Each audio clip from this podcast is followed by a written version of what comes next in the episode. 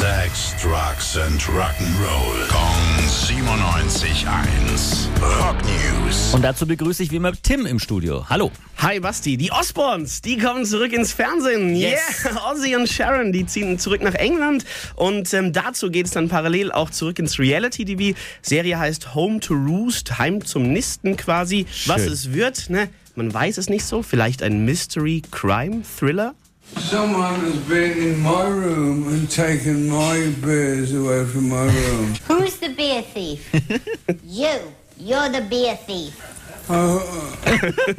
Ich glaube, das ist genau, worauf man sich da freuen kann. Die mysteriöse Suche nach dem Bier von Ozzy Osbourne. Aber es passiert, passiert natürlich auch schon eine ganze Menge. Sonst bringt am Freitag ja ein neues Album raus, der Ozzy. Seine Tochter ist schwanger, der Sohn wird nochmal Papa. Und dann ziehen sie halt aufs Land nach Buckinghamshire. Ne? So ein bisschen nördlich von London. L.A., Buckingham, schon ein bisschen was anderes. Ähm, und es dauert ja noch ein bisschen, bis es losgeht. Wann wird's anfangen? 2023 hat die BBC verraten, die das jetzt übernimmt. Aber Aha. wann genau noch nicht. Bloß, dass es zehn Folgen werden, jeweils eine halbe Stunde. Sind wir sehr gespannt drauf. Äh, Die Osborns zurück im TV. Danke, Tim. Rock News. Sex, Drugs and Rock'n'Roll. Kong 97.1. Frankens Classic Rocksender.